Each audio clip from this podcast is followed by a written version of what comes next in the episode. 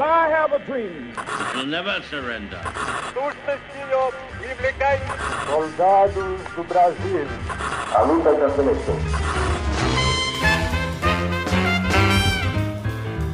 Salve ouvintes do História FM, bem-vindos a mais um episódio do podcast do Leitura Obriga História. Eu sou Iclis Rodrigues e hoje vamos falar sobre T.E. Lawrence, ou Lawrence da Arábia, como muita gente conhece esse personagem. E para falar sobre esse assunto, eu trouxe um autor que escreveu sobre esse personagem, mais precisamente Alessandro Visacro. Então eu passo a palavra para o Alessandro se apresentar. É, boa tarde, Iclis. Eu gostaria antes de mais nada, agradecer a oportunidade. É, eu sou autor, como você disse, de uma pequena biografia é, de Lawrence Lawrence da Arábia, né? T.E. Lawrence, né? Mas mais conhecido como Lawrence da Arábia. Também sou autor de outros dois livros publicados pela editora Contexto e todos esses livros eles versam sobre conflitos modernos e conflitos principalmente protagonizados por atores armados não estatais, que é o caso que se encaixa muito bem a biografia do Lawrence, né? Então é isso, vamos falar um pouco mais sobre esse personagem tão conhecido do século XX depois dos comerciais.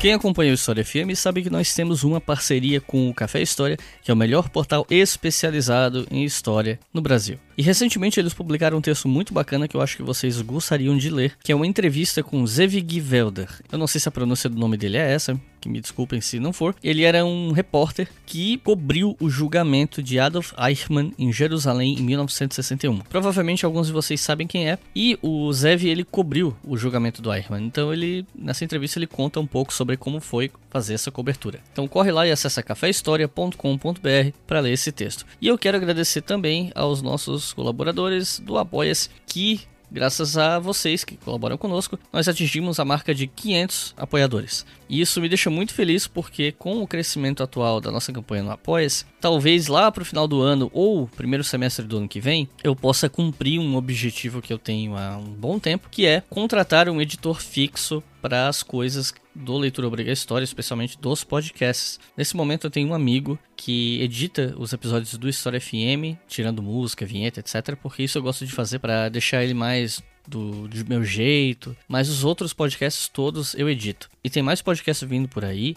Eu sei que eu já prometi isso muitas vezes, mas é que tá demorando porque quando sair é para ser bom. Então a gente está trabalhando com calma para que tudo dê certo e que o produto final seja algo que vocês gostem. Então eu espero que um dia eu possa contratar esse meu amigo para fazer essas edições, até para ter mais tempo para me dedicar às pesquisas, roteiro e coisas do tipo, né? E claro, os nossos novos apoiadores são Rafael Goulart, Murilo von Zilben, Teresa Ramos, Joaquim Silva, Damian Mello, Anderson Pires, Rafaela de Oliveira, Flávio Ebaro, Alexandre Luiz, Pedro Isaac, Jefferson Silva, Jackson Kuntz, Silvia Pelanda, Jéssica Matos, Yumi Momna, Eric de Oliveira, Charles Frey, Heloísa Pereira, Bruno Boas, Leonardo Domingues, Humberto Cesaro, Ronaldo Almeida, André Klein, Larissa Rosevics, Felipe Emerson, Oswaldo de Souza, Aline Marinho, Roberto Carvalho, Wilson Dalmazo, Juliana Stagnic, Marco Benedito, Fábio Ferreira, Rafael Cajado, Gilberto Filho, Wellington de Souza, Paulo Pessoa, Christian Lopes, Arielle Garcia, Breno Gonçalves, Marília Rosa, André Dantas e Giovanni de Campo Grande, que eu não sei se esse é o sobrenome dele ou se ele é da cidade de Campo Grande. Independente disso, muito obrigado a todos vocês que estão nos apoiando, todo mundo que chegou agora. Se eu errei o nome de alguém, me desculpem. E aqueles de vocês que estão pensando em nos apoiar, acesse apoia.se barra A partir de dois reais por mês vocês já apoiam e já tem o seu nome aqui no próximo episódio. E com cinco reais por mês vocês têm acesso com antecedência a três dos nossos podcasts, incluindo esse aqui, o História FM. Então corre lá, colabora para manter esse projeto educacional gratuito no ar. Agora vamos para o episódio.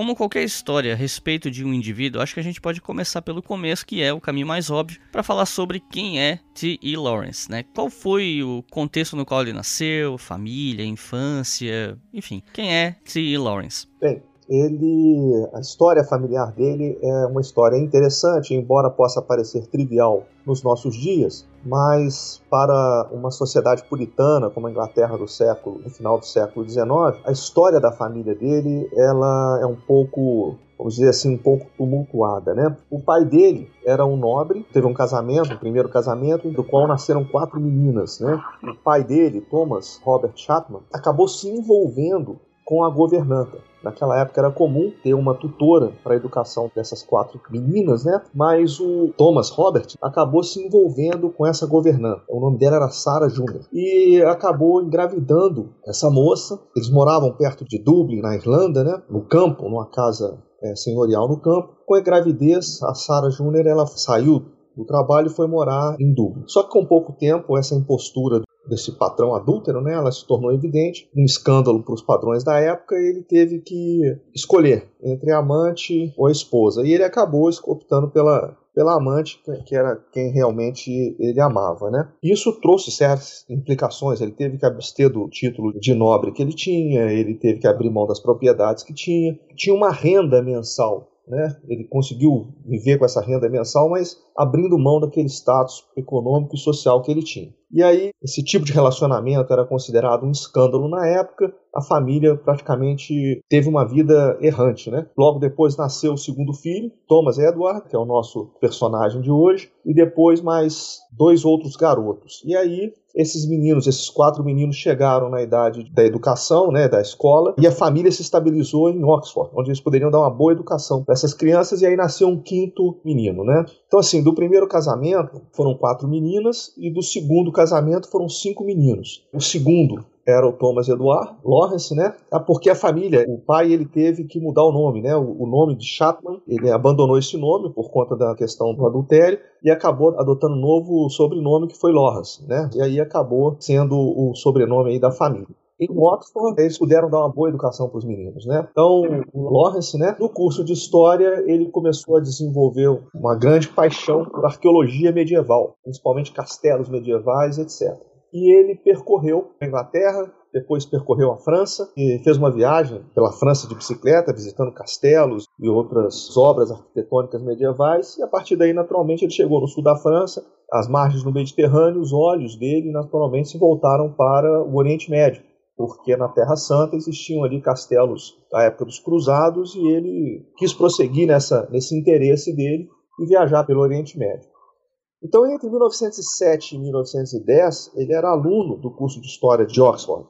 E em 1909, ele fez essa viagem, essa primeira viagem para o Oriente Médio. Ele passou quatro meses percorrendo ali a, a Síria e a Palestina. Quando ele voltou, no ano seguinte, 1910, ele concluiu o curso de História dele, com louvor, se graduou com louvor. A tese dele era a influência, versava justamente sobre essa arquitetura medieval. Inclusive eu tenho o título dela aqui, é, em português seria A Influência das Cruzadas na Arquitetura Militar Europeia no fim do século XII. Exatamente, exatamente. E aí ele por, se graduou com louvor por conta dessa defesa de tese dele, e aí ele foi convidado para trabalhar no, sob os auspícios do Ashmolean Museum no Oriente Médio, numa, num, num sítio arqueológico na Síria. E ele foi para lá e aí foi a segunda vez que ele travou contato com as culturas árabes do Oriente Médio. Né? Então essa é uma síntese do ambiente familiar dele, da história dele até o início da participação dele ali na Primeira Guerra Mundial. Agora é importante destacar realmente que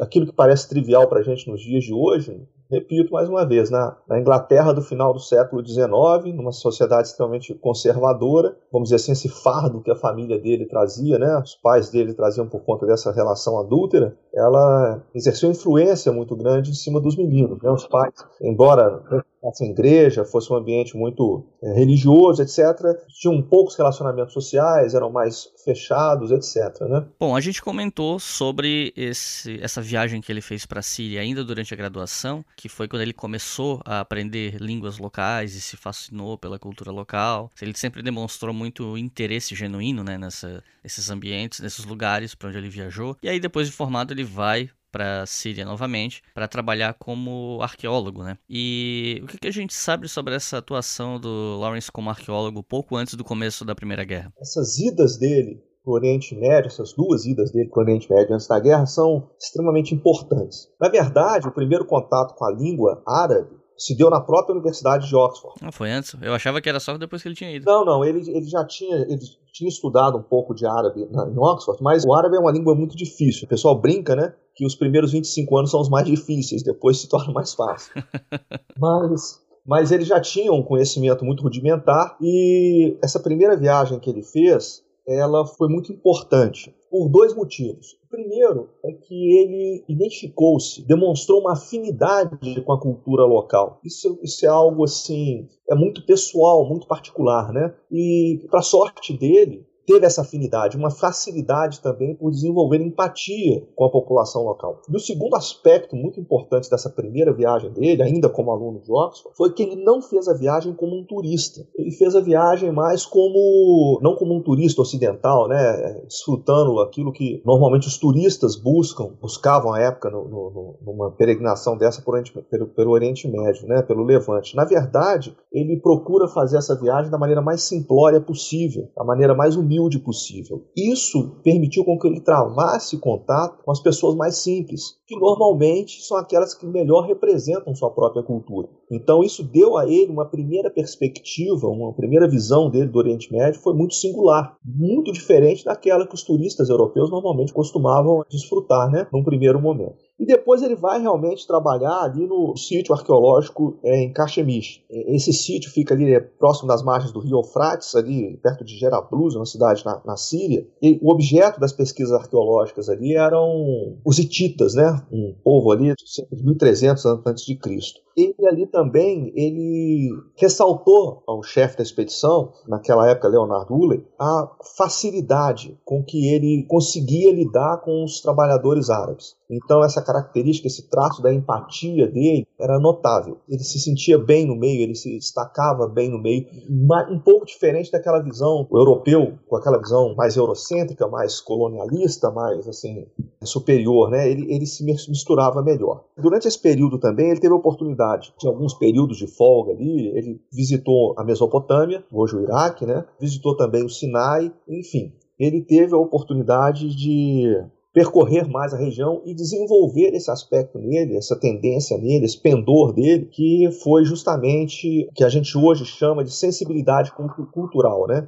Então isso nele é um aspecto muito forte, isso ia ser um, um, aspecto determinante do papel que ele iria desempenhar na Primeira Guerra Mundial. E na sequência houve algo interessante, na medida que a situação, a tensão política internacional foi se deteriorando, né, o Serviço de Inteligência Britânico utilizou essa expedição como uma forma de fazer levantamento. Então patrocinaram um levantamento pelo Sinai ali pela Palestina com disfarce de intenção de que seria um trabalho de cunho arqueológico, etc. Mas, na verdade, incorporaram um capitão a essa expedição, um capitão de engenharia, o nome dele era Stuart Newcomb. Esse cara, esse sujeito, ele vai ter um papel desimportante também na revolta árabe alguns anos depois. E eles percorreram o Sinai, como eu disse, com esse disfarce de intenção, mas na verdade fazendo levantamentos topográficos, obtendo informações que pudessem ser úteis caso o conflito, que cada vez se tornava mais eminente, viesse a eclodir. Então foi o primeiro contato do Lawrence com, vamos dizer assim, com a atividade militar, né? E é interessante que o responsável pelo sítio arqueológico, né, do Ashmolean Museu, o David George Hogarth, na verdade, quando a guerra, a Primeira Guerra Mundial eclode, ele vai trabalhar como oficial de inteligência da Marinha Britânica. Então, assim, essas foram as atividades que prepararam o Lawrence para aquilo que ele viria desempenhar depois ali durante a revolta árabe. Quando a guerra eclode, ele volta para todas essas atividades são suspensas, né, porque a Turquia acaba se aliando ali às potências centrais, é, Alemanha, e Hungria, eles são obrigados a deixar os territórios do Império Turco Otomano. Porque tudo isso que a gente falou era território do Império Turco Otomano. Falamos ali em Jerablus, na Síria, falamos em Sinai, em Palestina, etc. Então tudo isso era território turco-otomano. Inclusive essas expedições, esse sítio arqueológico, eles eram fiscalizados por oficiais turcos, porque sabia-se que a arqueologia podia servir como pretexto para espionagem militar, né? Mas enfim, quando a guerra, a primeira guerra eclode em agosto de 1914, né? A Turquia entra na guerra também logo depois, praticamente no mesmo momento, porque a Inglaterra ela confisca dois navios turcos que estavam sendo confeccionados em estaleiros ingleses. Turquia já estava inclinada a aderir à aliança ali com as potências centrais e esse confisco desses dois navios foi a gota d'água. Isso se deu logo em agosto de 1914. Então, logo no início da guerra, eles são obrigados a deixarem esses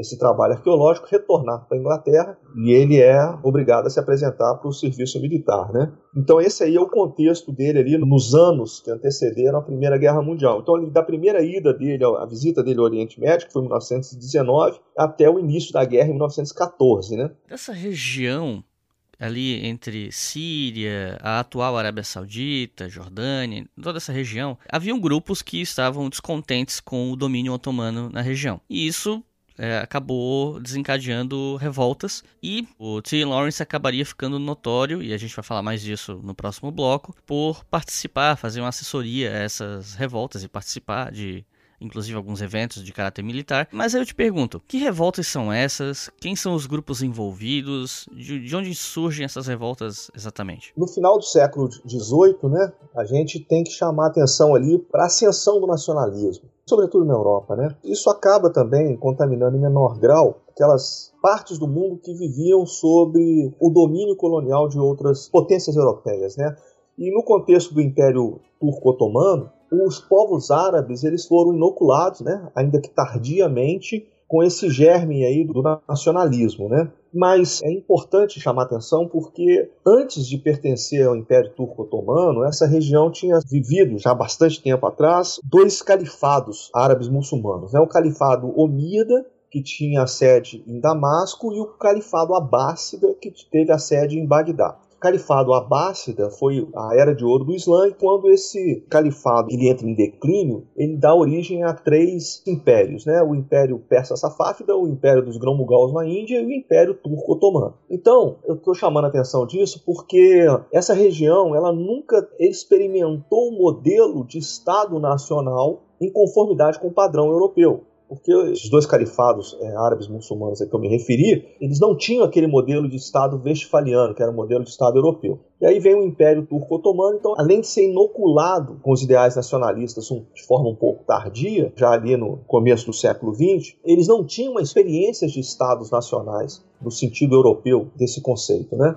E os círculos urbanos, principalmente ali na, na, na, Síria, principalmente em Damasco, eles tinham assim um nacionalismo nascente, embrionário, mas ele era insuficiente para alcançar todos os povos árabes. É quando você, é, quem é que vai capitalizar esse desejo por conta da sua autoridade, respaldo da sua autoridade religiosa, era justamente o xerife da cidade sagrada de Meca, né, o berço do islamismo. Ele tinha sido, entre aspas, né, colocado como hóspede do Império Turco-Otomano lá em, em Istambul, né, mas no começo do século XX, os jovens turcos, imbuídos do próprio nacionalismo turco, eles vão buscar fortalecer a base étnica turca otomana, que é diferente da árabe. Né? Eram muçulmanos, mas a identidade étnica era diferente. Uma característica importante desse nacionalismo do final do século XIX e início do século XX, que era um nacionalismo de base étnica. Ao fazer isso, eles mandam de volta para Meca o Hussein,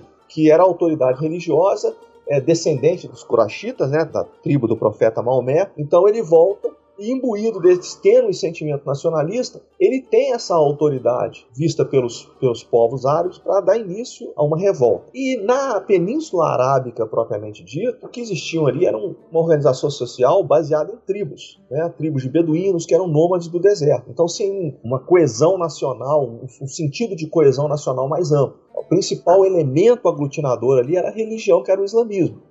Existia uma identidade étnica compartilhada, que eram povos árabes, mas a estrutura social era a estrutura da tribo e do clã. Isso era um componente mais difícil e vai ser determinante na condução dessa revolta.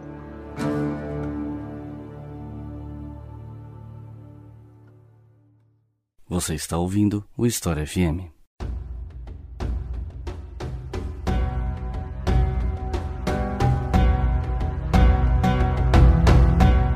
Bom, Lawrence foi fazer parte dessa revolta como um assessor militar britânico. Ele não foi o primeiro, não foi o de mais alta patente a fazer parte disso, mas foi talvez o que acabou se integrando melhor com os rebeldes. E se especula que isso se deu não só pelo conhecimento da língua árabe e da cultura local que ele tinha, mas também porque ele era muito hábil e você até coloca no livro que, né, baseado nos, nas pessoas que estudaram Lawrence né, em outras épocas também, que ele teria um, até um dom de manipulação, digamos assim, né? De ser um grande negociador, de conseguir convencer as pessoas da, das suas teses ou do seu ponto de vista, de ser um, um, excelente convencedor, se é que essa palavra existe, e um grande negociador, né? E por isso que ele teve mais jogo de cintura para negociar com os líderes rebeldes. Como era essa relação dele com esses líderes? É, você tocou aqui essa pergunta em, em alguns pontos muito importantes. Então vamos lá. O primeiro deles Não é incomum ao longo da história nós observarmos estados antagônicos, um conflito armado, em uma guerra, em que um lado resolve apoiar os inimigos do seu inimigo. E muitas vezes esse, esses inimigos são atores armados não estatais. Então, por exemplo, se a gente vê ali na história dos Estados Unidos, tanto antes da independência dos Estados Unidos, ali em 1756, na guerra entre os franceses e, os ingleses, ambos os partidos é, patrocinaram colonos e nativos norte-americanos. Na Guerra Peninsular, em 1808, contra Napoleão, a Inglaterra ela apoiou a guerrilha espanhola e a guerrilha portuguesa contra a ocupação francesa. Então essa praxe de patrocinar movimentos rebeldes locais, ela não é inédita. Na própria Primeira Guerra Mundial, a Alemanha vai estabelecer contatos com o exército republicano irlandês e tem a revolta da Páscoa lá em, na Irlanda, né? Enfim, essa conduta não é rara. No Oriente Médio, no começo da Primeira Guerra Mundial, a Inglaterra vai fazer a mesma coisa. Ela identifica no movimento sedicioso liderado por Hussein um potencial aliado para minar a capacidade do exército turco ali na região do Levante, do Sinai e da Península Arábica. Pois bem, essa relação, essa costura política já tinha sido feita e esse apoio, esse patrocínio já tinha se iniciado. Como você disse, Lawrence não foi o primeiro,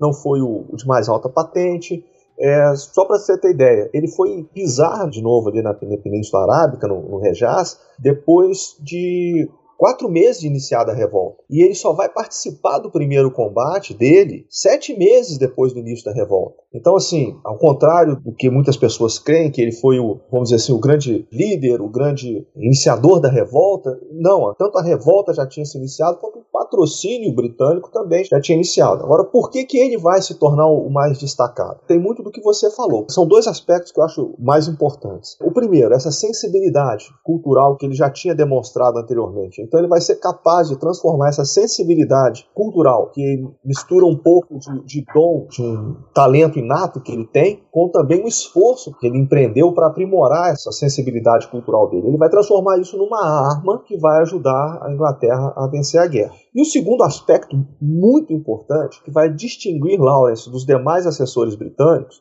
era a visão política e estratégica que ele tinha da, do, do potencial da revolta árabe. Então, a maioria dos assessores se limitavam a ensinar técnicas de combate para os rebeldes árabes, no intuito de tentar transformá-los é, em uma tropa regular, um exército formal é algo que o próprio Lawrence vai condenar mais para frente. Porém, eles tinham essa visão muito restrita. O Lawrence não. Além dessa sensibilidade cultural dele, ele via, identificava muito claramente um enorme potencial político e estratégico na revolta. E ele, usando as palavras dele, né, parafraseando o próprio Lawrence, ele via a capacidade ou potencial de dar um rumo construtivo à campanha britânica, a campanha aliada, né, porque os franceses também estavam nessa, no Oriente Médio. Uma das principais conquistas dos rebeldes com a participação do Lawrence foi a conquista da cidade de Aqaba, até onde eu sei, a única cidade portuária da Jordânia. Essa conquista permitiu que os britânicos conseguissem enviar para os rebeldes, né, enviar suprimentos, armas e tal. E que outros sucessos militares nós podemos atribuir não só a Lawrence, porque ele não é nenhum super-herói que está fazendo tudo sozinho, né? Mas que sucessos a gente pode atribuir a esses rebeldes com os quais o Lawrence atuava, além da própria cidade de Aqaba, se você quiser falar um pouquinho a conquista de Aqaba ela vai ser um ponto de inflexão na revolta árabe né, e no patrocínio britânico. É por diferentes motivos. O primeiro, no início da revolta, Hussein ele era o líder, vamos dizer assim, pela autoridade religiosa que ele tinha, ele era o grande líder da revolta. Mas ele colocou os seus filhos, e não é uma questão de nepotismo, é porque a cultura árabe realmente valoriza muito a família nesse sentido, os seus filhos foram seus principais articuladores. O filho mais velho, Ali permaneceu com ele. O segundo filho, Abdullah, era mais o articulador político. E Faisal, o terceiro filho, ele vai se mostrar o verdadeiro comandante militar da revolta árabe. E o Lawrence ele é destacado para trabalhar como assessor militar do príncipe Faisal. Meca, o berço do Islã, e pouco ao norte dela tem a cidade, a antiga cidade de Yatrib, que mudou o nome né, para a cidade do profeta, mudou o nome para Medina. Então, no início da revolta, Meca caiu muito facilmente. Meca, o porto de Meca, que é Jeddah, e a cidade que fica logo ao sul de, logo ao sul de, de Meca, que é Taif. E aí, essa conquista inicial, ela não prosperou. Eles não conseguiram capturar Medina, que permaneceu na mão dos turcos. Eles já tinham conquistado o porto de Jeddah, né? conquistaram o porto de Embo e um outro assessor militar inglês sugeriu que eles capturassem o porto de Fez, também no Mar Vermelho.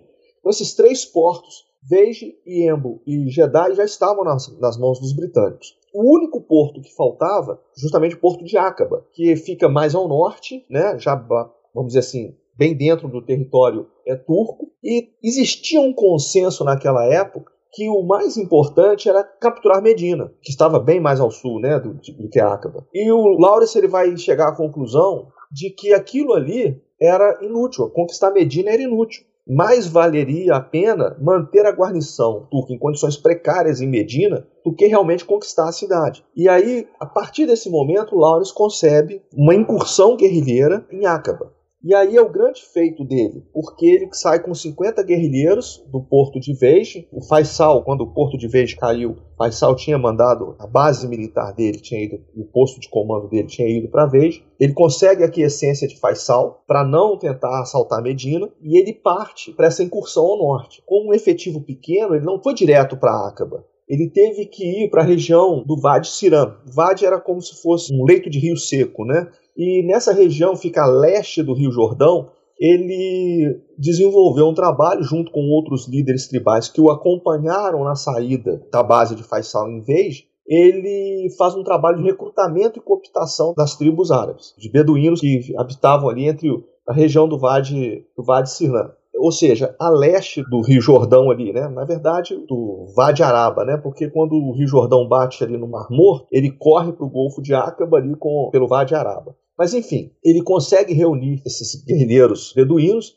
É uma operação muito audaciosa, ataca Acaba pela retaguarda conquista a cidade, que estava numa situação, a guarnição turca era uma guarnição muito precária, mas foi assim uma incursão muito difícil. Ela encontrou uma série de empecilhos pelo caminho, mas conseguiu conquistar Acaba de forma bem sucedida. Acaba, ele inicia a expedição no, em março de 1917. E o porto de Acaba realmente cai no dia 6 de julho de 1917. Então, assim, foi uma operação que o Lawrence concebeu, né? conseguiu convencer Faisal da importância dessa manobra, em detrimento de um assalto direto à cidade de Medina. E quando ele chegou em Acaba, a situação logística estava muito precária. Ele se viu obrigado a tentar direto pedir apoio de ressuprimento para o comando britânico. Então ele parte para a cidade de Ismaliá, às margens do canal de Suez, com o objetivo de chegar no Cairo e explicar a situação. E aí um grande golpe de sorte. Pouco antes, as forças, as tropas regulares britânicas, elas tinham lançado uma ofensiva na Palestina, porque o fronte turco ali, a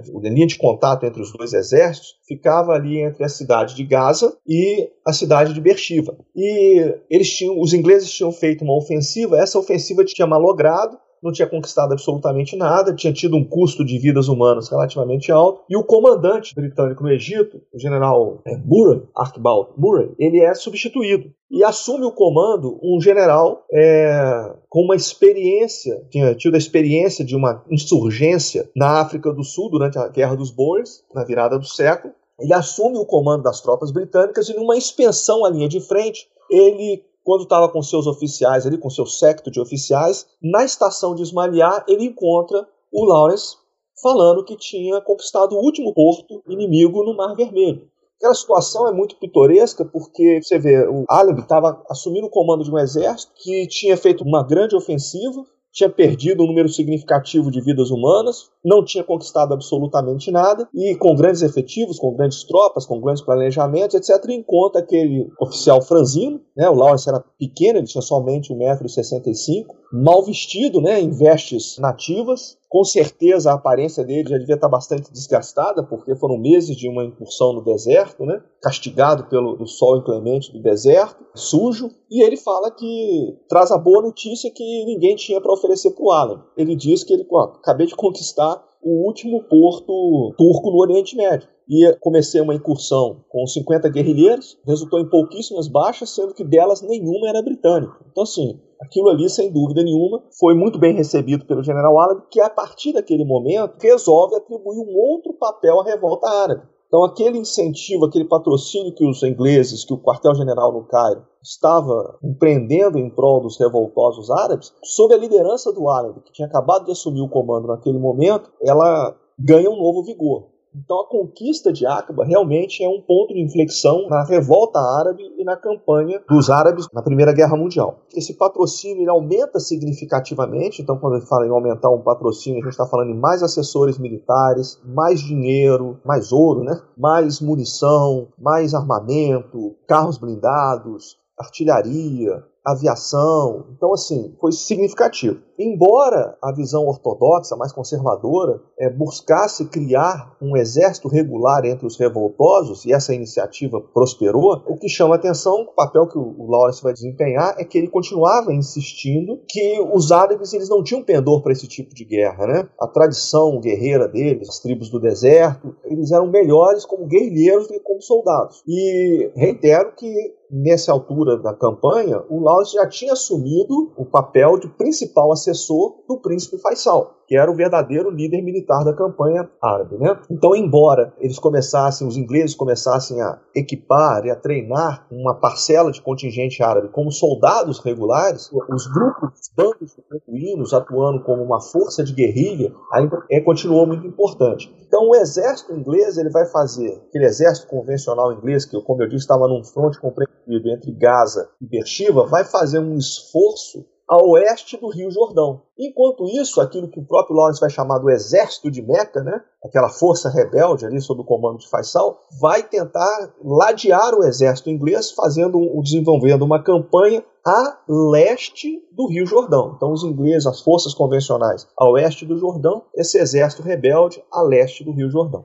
Existe uma passagem controversa no, no, livro que o Lawrence escreveu sobre si, né, Os Sete Pilares da Sabedoria, onde ele afirma ter sido capturado em Dara, onde ele teria sido torturado, sofrido violência sexual e depois solto. Ele teria dito no livro, inclusive, que naquela noite ele teria perdido a sua integridade. No entanto, alguns pesquisadores acham que ele exagerou a extensão dos ferimentos que recebeu e existem diversas teorias sobre esse fato. Umas teorias, algumas delas falam que ele teria inventado essa história para encontrar com um amante, já que se suspeita que Lawrence fosse homossexual. Outros afirmam que Lawrence, na verdade, era sexual, não homossexual, e outros afirmam que ele era masoquista, que ele tinha desejo por sofrer violência em contexto de sexualidade e tal. E eu acho interessante trazer essa questão aqui, por mais que talvez alguns ouvintes estejam achando esquisito, por dois motivos. Primeiro, porque esse tipo de episódio levanta a questão da veracidade do que Lawrence escreveu no seu relato, já que muito, muita gente questionou sobre o quanto do que está nos Sete Pilares da Sabedoria seria real e o quanto teria sido inventado ou exagerado pelo Lawrence.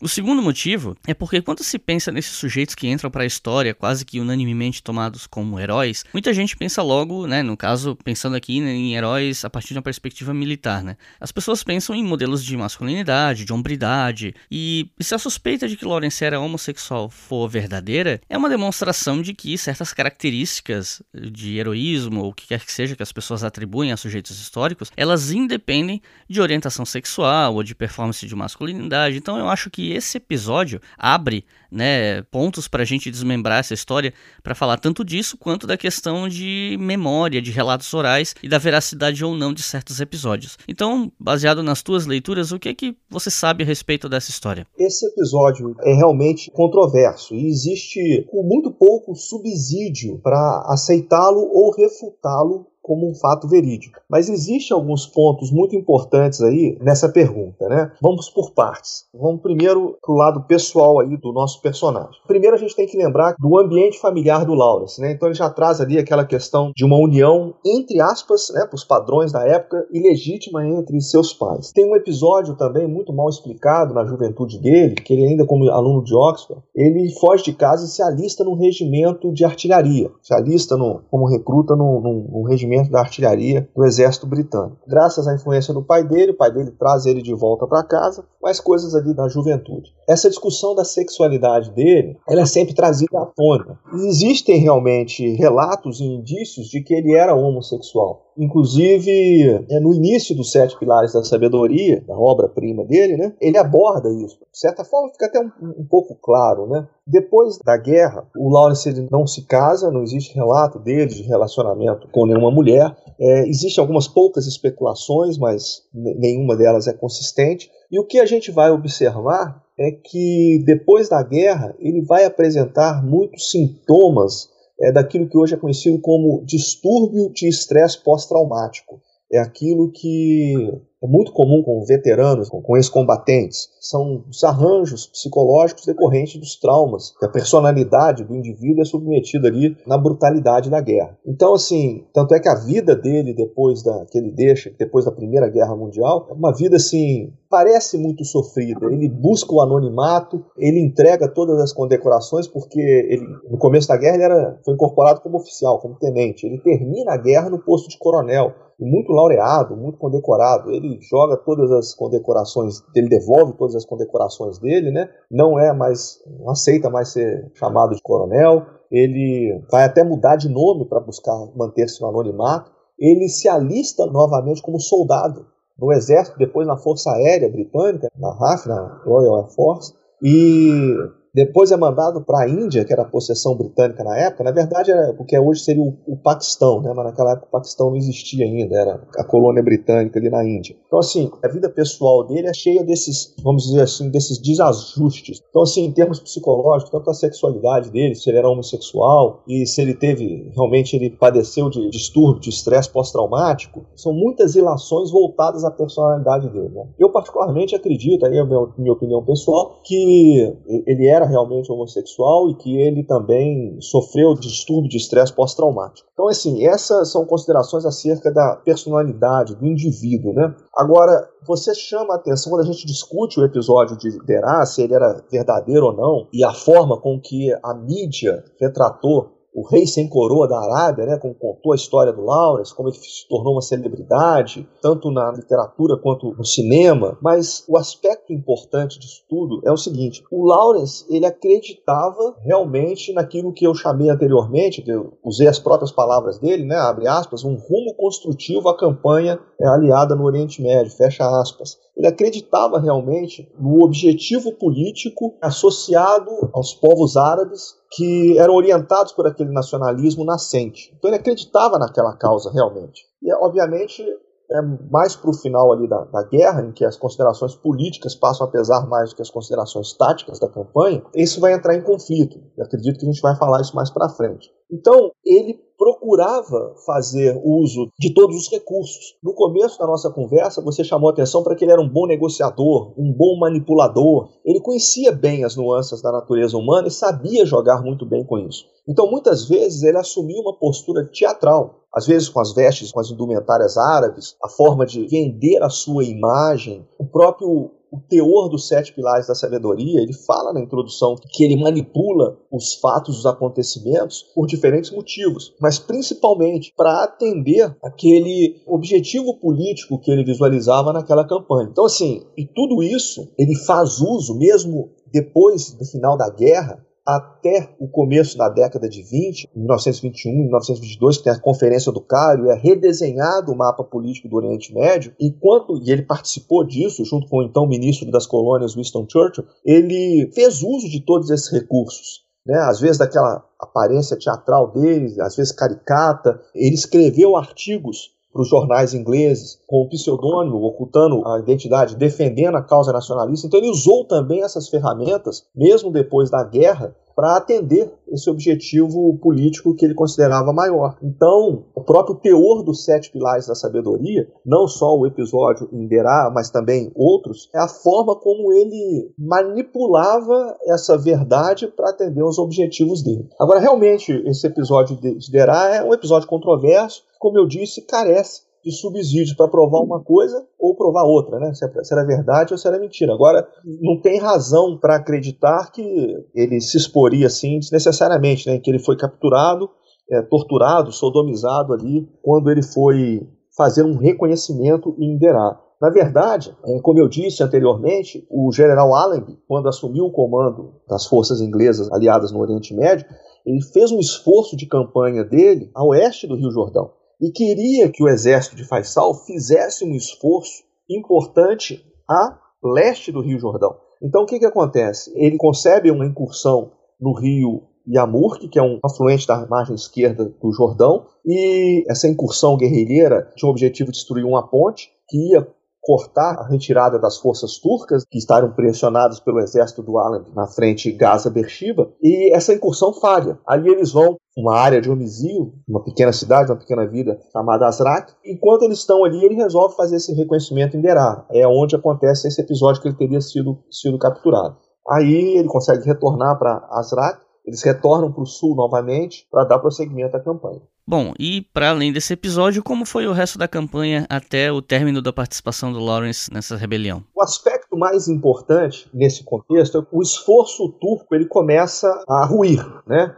Então, naturalmente, os ingleses estão reunindo meios e forças para avançarem entre na faixa de terra ali na Palestina, né, entre o Mediterrâneo e o Jordão. E os líderes árabes e o próprio Lawrence, eles percebem que se os árabes, depois da guerra, quisessem sentar na mesa de negociações com algum capital político para definir os rumos que a região iria tomar com a queda do Império Turco-Otomano, eles tinham que tomar parte efetiva na vitória aliada. Então eles, em termos bem sucintos, eles se reorganizam e procuram atender aquilo que o Allenby tinha concebido, que os exércitos marchassem lado a lado, né, ali divididos, ali separados pelo Rio Jordão. E eles procuram então se reorganizar. Aí existe uma série de considerações, assim, vamos dizer assim, táticas demais ou técnicas demais acerca da campanha. Mas no final das contas eles conseguem avançar. Armand, os próprios ingleses forçam ali Jericó, tentam empurrar a linha de frente ali para a linha compreendida entre Amman e a cidade de Salt.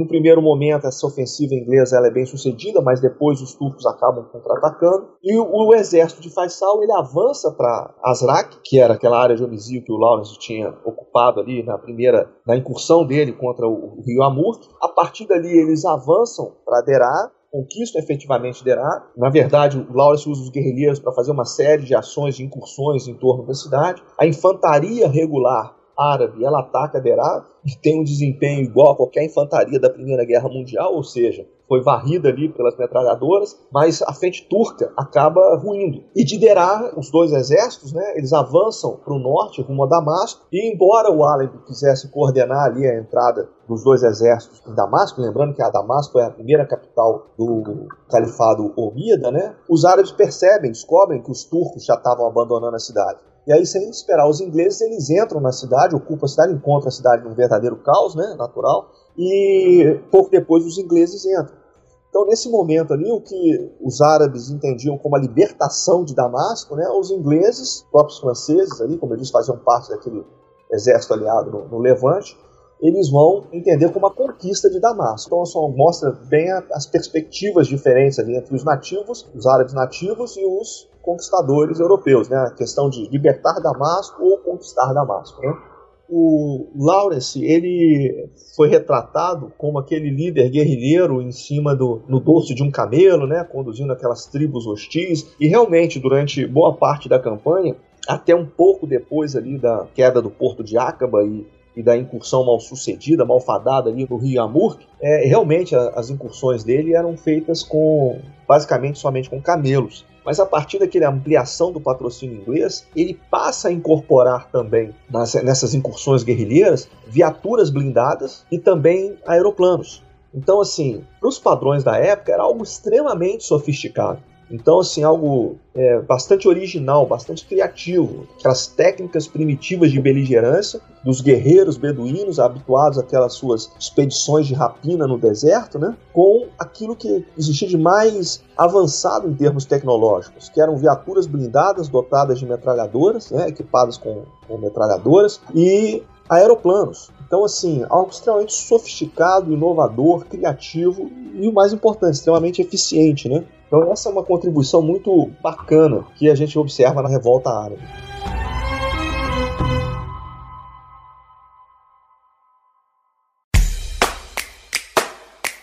A campanha do Leitura Obriga História, além de financiar o canal no YouTube, mantém esse e diversos outros podcasts de história no ar. A partir de R$ reais por mês você financia todos eles e a partir de R$ reais você pode ouvir a maioria deles com antecedência. Então acesse apoia.se barra Obriga História e colabore para manter todas essas iniciativas educacionais gratuitas no ar.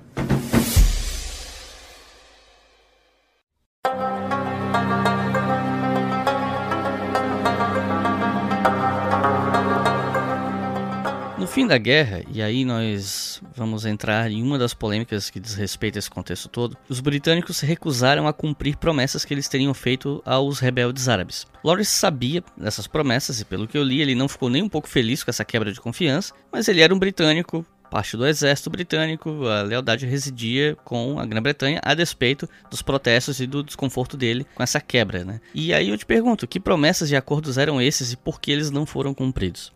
Bem, essa pergunta eu acho que era, é fundamental, porque quando nós falamos do Oriente Médio hoje, talvez a primeira coisa, infelizmente, que vem à cabeça de nós, né, sejam imagens associadas ao terrorismo, às guerras sem fim, aquela violência ininterrupta que o Oriente Médio é submetido. E boa parte disso se deve ao arranjo político decorrente do final da Primeira Guerra Mundial. Então é essa redefinição do mapa político do Oriente Médio que vai impactar diretamente nos conflitos atuais. É lógico que esses conflitos que a gente está se referindo, conflito árabe-israelense, guerras no Iraque, guerra civil na Síria, primavera árabe, etc., todas as causas não se resumem aos acordos, esse arranjo político feito após a Primeira Guerra Mundial. Mas, sem dúvida nenhuma, o que acontece entre a queda de Damasco em 1918 e a Conferência do Cairo, o final da Conferência do Cairo em 1922, ou seja, a redefinição do mapa político do Oriente Médio, vai impactar diretamente na violência política que a gente tem hoje no Oriente Médio, né? suas guerras, terrorismos, revoltas, insurgências, etc.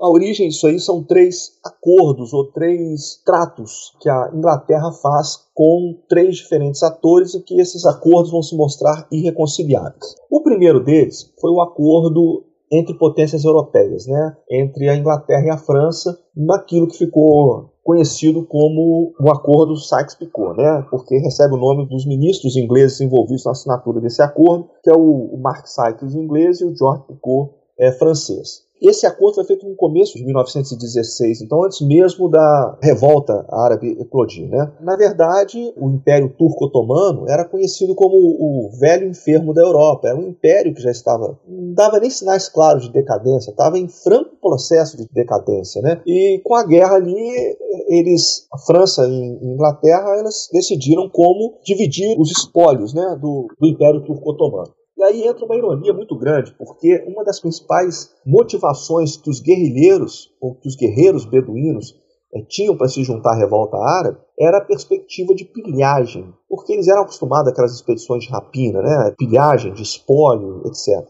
Então, eles faziam as incursões, às vezes descarrilhavam um trem, saqueavam o trem, aí a coisa perdia totalmente o controle. Os grupos de diferentes tribos se debandavam o que eles podiam saquear, eles colocavam no, no lombo de um camelo, eles, eles faziam isso. Era uma característica daquela forma de guerra tribal. Mas quando a guerra chega ao fim, o grande espólio, né, o grande saque, a grande pilhagem é feita justamente pela, pela Inglaterra e pela França. Então eles já tinham concebido essa divisão dos espólios ali do Império Turco-Otomano. Isso foi no começo do 16 e esse foi um, um acordo, é, o primeiro desses acordos que vão se mostrar divergentes e irreconciliáveis. O segundo acordo é justamente o acordo que vai levar ao patrocínio inglês da revolta árabe. O comissário britânico no Egito, Henry McMahon, é o alto comissário britânico no Egito, ele inicia negociações até por iniciativa dos próprios próprio Hussein, e o grande interlocutor disso aí vai ser o segundo filho de Hussein, o Abdullah, né, que vai se mostrar um político muito hábil.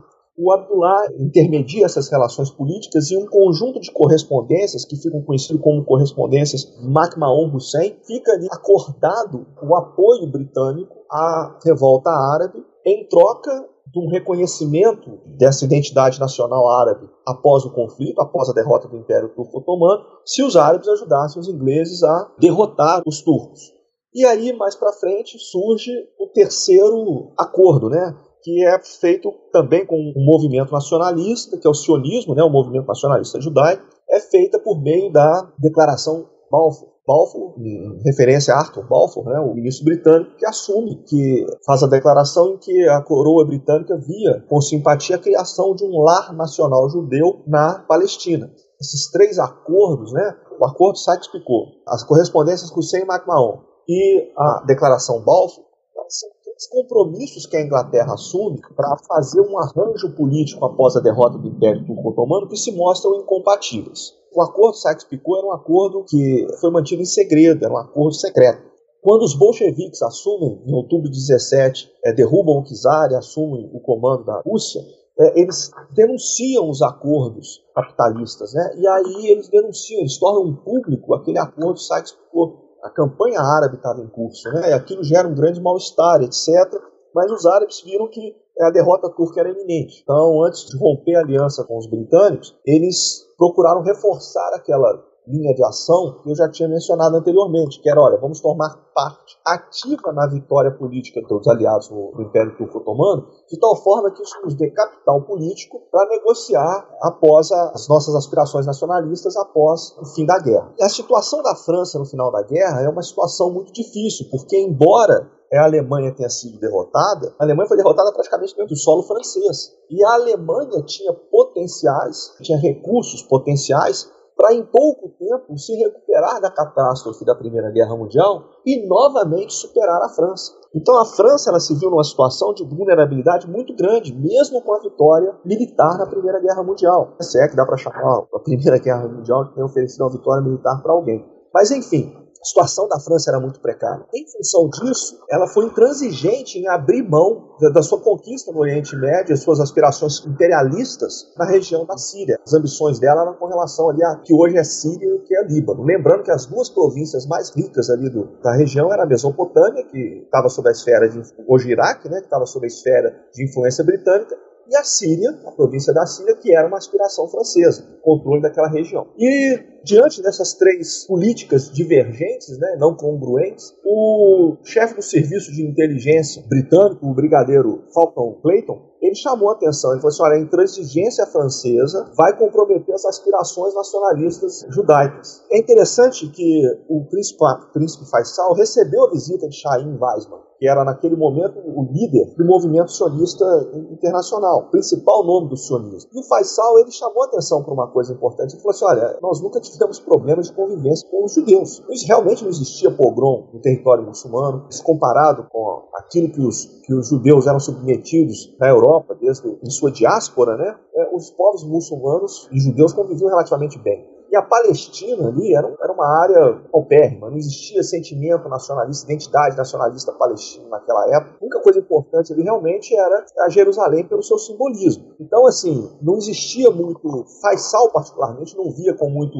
problema essa questão do movimento sionista problema vai ser que a intransigência da França em abrir mão da Síria, da sua influência na Síria. Então, no primeiro momento, o que se chega ali é um mapa político do Oriente Médio em que você vai ter a, a, Inglaterra com uma presença, uma influência muito grande na antiga Mesopotâmia, né? ali na confluência dos dois rios, ali onde formam os dois rios, o Tigre e o Eufrates formam ali o Chat al-Arabi, inclusive na cidade de Bagdá, mais ao norte, e Basra já no Chat al-Arabi, porque o Kuwait, a província do Kuwait, já era conhecida pela produção de petróleo. Lembrando que nessa época os postos de petróleo na Arábia Saudita não eram conhecidos. E a Síria, que é conhecido hoje como Líbano, vai ficar sob a esfera de influência francesa. O que, que acontece ali depois disso é que, obviamente, os árabes ficam muito insatisfeitos, o Hussein se sente traído, isso leva a novas negociações, né, nos anos de 1921 e 1922. E aí quem era o chefe responsável por isso, o ministro das colônias na época, era Winston Churchill. Churchill chama, convida Lawrence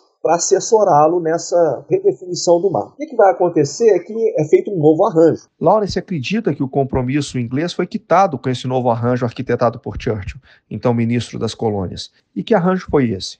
criam-se três grandes estados liderados pela família de Hussein, ou seja, pela casa Hashemita. É lógico que isso desagradou os círculos nacionalistas da Síria e da Mesopotâmia, que eram círculos nacionalistas mais urbanos. Enfim, cria-se um estado no Hejaz e atribui-se sua chefia ao próprio Hussein. Outro estado é criado a leste do Rio Jordão, a Transjordânia, atual Jordânia, e é entregue ao Abdullah. Um terceiro estado é criado na Mesopotâmia, o Iraque, e sua chefia é entregue ao príncipe Faisal. Então, é feito esse novo arranjo. O Lawrence, particularmente, acredita que esse novo arranjo é, correspondeu aos compromissos que os ingleses efetivamente tinham assumido com os árabes por meio das correspondências Hussein MacMahon e fica esse desenho do Oriente Médio a partir do início ali dos anos 20. O que, que vai acontecer na sequência é que a tribo forte do Ned que é o planalto central ali da Arábia Saudita, porque toda essa revolta árabe, ela acontece na planície litorânea, que se debruça sobre o Mar Vermelho, que é o Rejaz, onde ficam as cidades santas de Meca e Medina. O planalto central, que é o Ned, ele é alheio à revolta, porque ele é liderado pela tribo de Ibn Saud, uma tribo que vai fazer uma aliança com um movimento religioso fundamentalista, né, que é o arabismo, e no começo dos anos 20, Ibn Saud conquista o, o Rejaz, impõe uma vitória militar sobre Hussein. Na época, o Hussein, desgostoso com o acordo político que foi feito depois da guerra, se sentindo traído,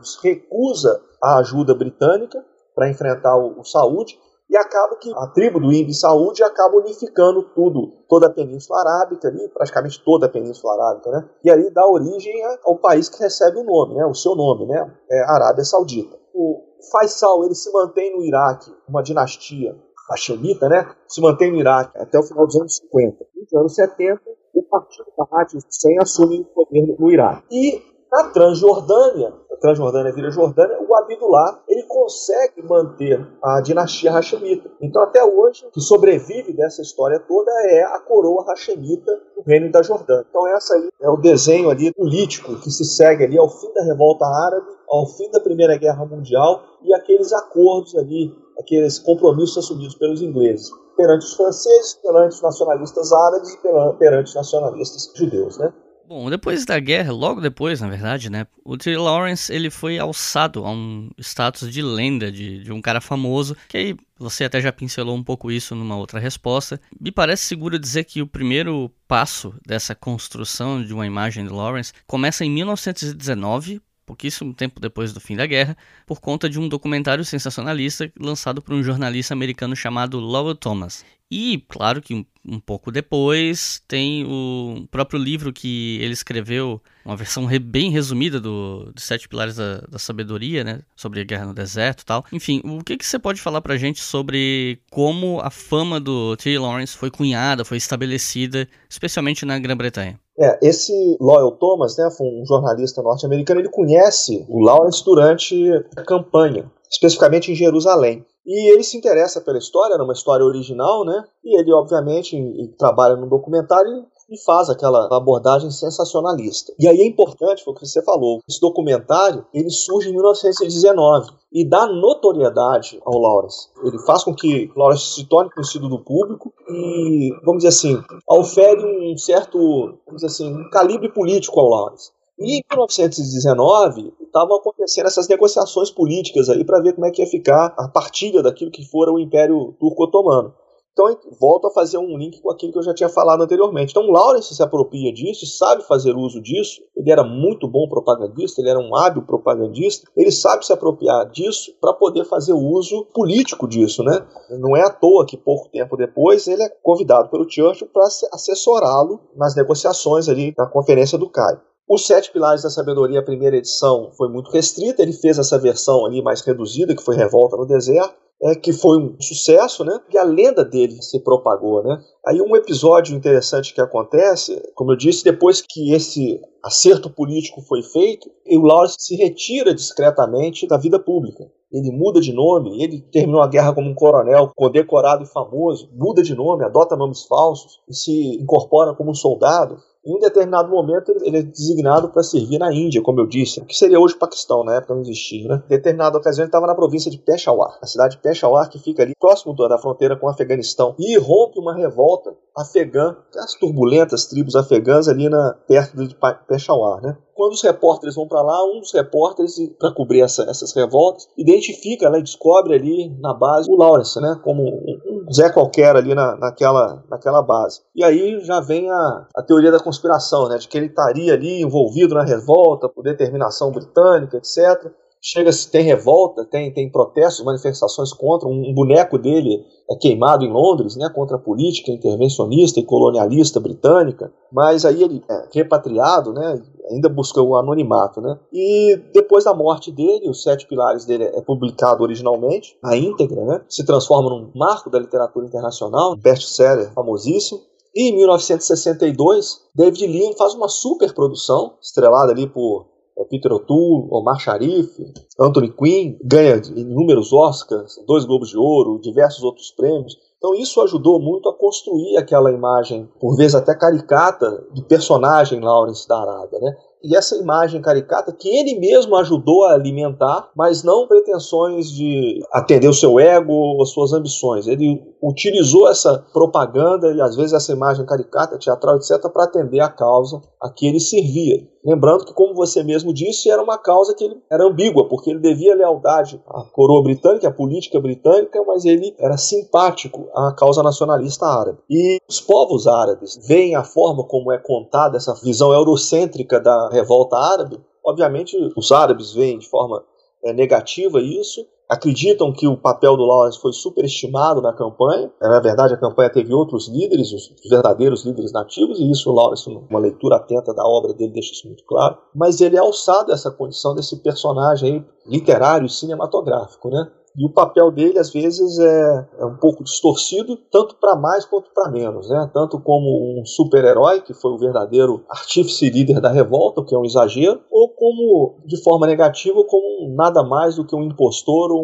uma farsa imperialista, que também é uma visão incorreta. Né? Bom, o Lawrence ele faleceu aos 46 anos, em 1935, depois de um acidente de moto, né? Se não me engano, um carro fechou ele ou algo assim, ou ele bateu num carro, bateu com a cabeça, ele não estava usando capacete, não era obrigatório na época, e ele veio a falecer. Na época ele estava usando o nome, eu acho que se não me falha a memória, de Thomas Edward Shaw, ele só mudou o sobrenome, né? Enfim, apesar de ter já morrido há muito tempo, na minha opinião até cedo, ele deixou um legado que na época, me parece que foi bastante subestimado pelos militares da época, porque achavam que ah, a experiência dele no Oriente Médio é uma coisa tão distante da guerra tradicional que as lições que o Lawrence poderia dar, né, seriam inúteis ou desnecessárias. E hoje, a gente sabe que não é bem por aí, né? Porque o formato de guerra irregular hoje, ele tem sido predominante em muitos conflitos pelo mundo já faz algum tempo. E como eu sei que essa é, é especialmente a tua área de atuação, né, pesquisa sobre guerra irregular, eu gostaria de ouvir o que você tem a dizer sobre o quão úteis podem ser as lições que Lawrence deixou de um ponto de vista militar sobre a guerra irregular e muita coisa até que ele bolou na prática, né, colocando em prática essas ideias, o quanto elas são importantes para estudos de guerra irregular no presente. Você foi preciso nisso aí, né? Na época, lá, assim, a despeito da notoriedade que ele ganhou, era visto, entendido mais como um aventureiro bem sucedido, né? Em termos militares, as lições dele, assim, não podiam ser facilmente incorporadas pelaquela visão mais ortodoxa, mais rígida da ciência militar como era entendida no começo do século XX, né? Mas um dos principais pensadores militares estrategistas do século passado, né, que foi Lidelhart, ele já tinha identificado no Lawrence esse componente de gênio, né? O Lawrence, como nós conversamos, ele não era um militar profissional. Então ele não estava amarrado pelaquela ortodoxia extremamente rígida que caracterizou ali o pensamento militar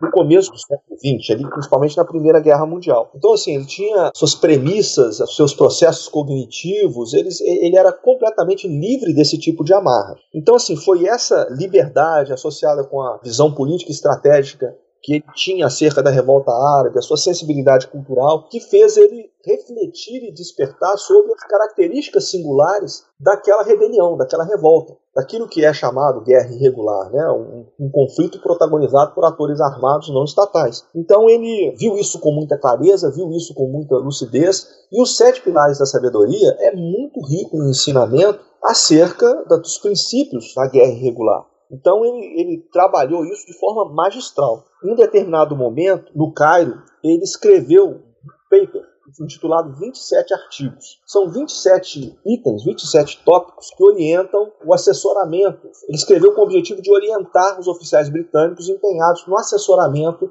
dos chefes tribais árabes. E esse documento ele é pródigo em lições acerca das relações interculturais, da forma como manejar os líderes locais para atender os objetivos da campanha. Então, assim, o legado do Lawrence, nesse sentido, é espetacular. Ele é considerado um dos modernos criadores da técnica de guerrilha. Muito daquilo que os militares hoje chamam é, de doutrina de forças especiais tem muito da experiência dos ensinamentos de Lawrence. E a partir da Segunda Guerra Mundial, o que nós observamos é um decréscimo significativo de conflito entre estados nacionais antagônicos uma proliferação incontida de conflitos irregulares. Então, desde a Segunda Guerra Mundial, aquela que era a mais antiga forma de beligerância, que é a guerra irregular, ela se tornou também a mais usual a mais comum. Então, se nós observarmos hoje, ligarmos o noticiário, ligarmos o telejornal ou consultarmos a internet, nós vamos ver que a maioria dos conflitos hoje existentes ao redor do mundo, as áreas conflagradas ao redor do mundo, elas contam com a presença de pelo menos um ator armado não estatal desempenhando um papel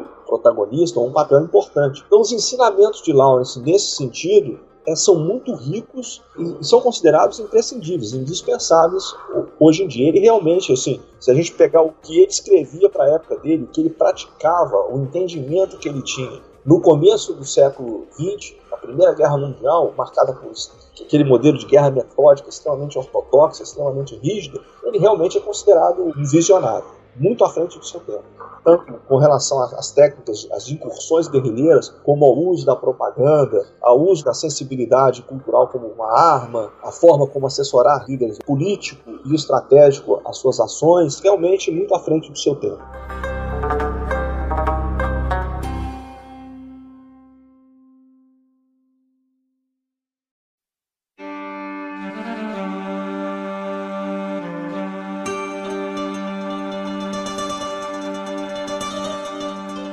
Então é isso, pessoal. Muito obrigado a todo mundo que ouviu até aqui e Nesse ponto, como vocês já estão acostumados, é a hora que a gente passa para considerações finais, mas também dá dicas de leituras para vocês que se interessaram pelo tema e querem aprender mais, querem se aprofundar. E nesse ponto, claro, eu passo a palavra pro Alessandro fazer as suas considerações finais e sugerir algumas leituras para vocês. Então, fique à vontade, Alessandro. É, para ser bem objetivo, vou fazer duas recomendações de leitura. A primeira, naturalmente, é, são os Sete Pilares da Sabedoria. É obra-prima do Lawrence, é um livro pesado, na verdade, confesso que é um livro até é difícil de ler, né?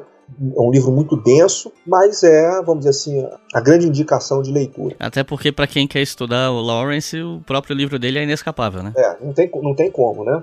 E a segunda indicação de leitura vai dessa pequena biografia que nós publicamos pela editora Contexto, né, Lawrence da Arábia. É uma leitura que vai exatamente no sentido oposto. Quando eu procurei fazer essa biografia, procurei fazê-la da forma mais simples possível, mais fácil de ler possível, mais inteligível possível. Então, ela é uma obra, é um, um livro pequeno, fácil de ler, bem ilustrado, né? E que você permite identificar o desenvolvimento da campanha e os ensinamentos, o legado de, do Lawrence como um pensador militar. Então, assim, é a minha segunda sugestão de leitura. Eu até recomendo o leitor ler primeiro essa pequena biografia nossa, Lawrence da Arábia, porque, por ser mais fácil, mais inteligível, etc., vai dar uma ambientada boa no leitor. Ele vai entender o contexto, vai entender o desenvolvimento, a cronologia, a sequência das ações, vai concatenar de forma lógica a campanha como um todo. E aí, quando for ler os Sete Pilares da Sabedoria, vai ler com muito mais facilidade. Então são as duas recomendações de leitura que, que eu ofereço aí pro, pro leitor. E eu, como leitor do teu livro, posso atestar que de fato a leitura dele é bem agradável. Eu li ele, eu acho que quatro horas, uma madrugada assim, eu matei o livro, foi bem tranquilo.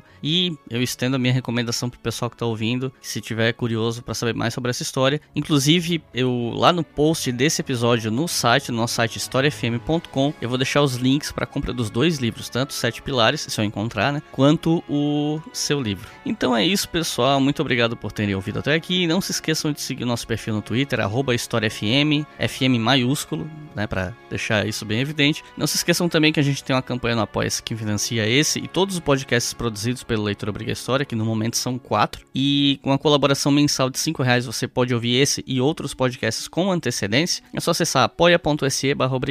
Então é isso, muito obrigado e até a próxima.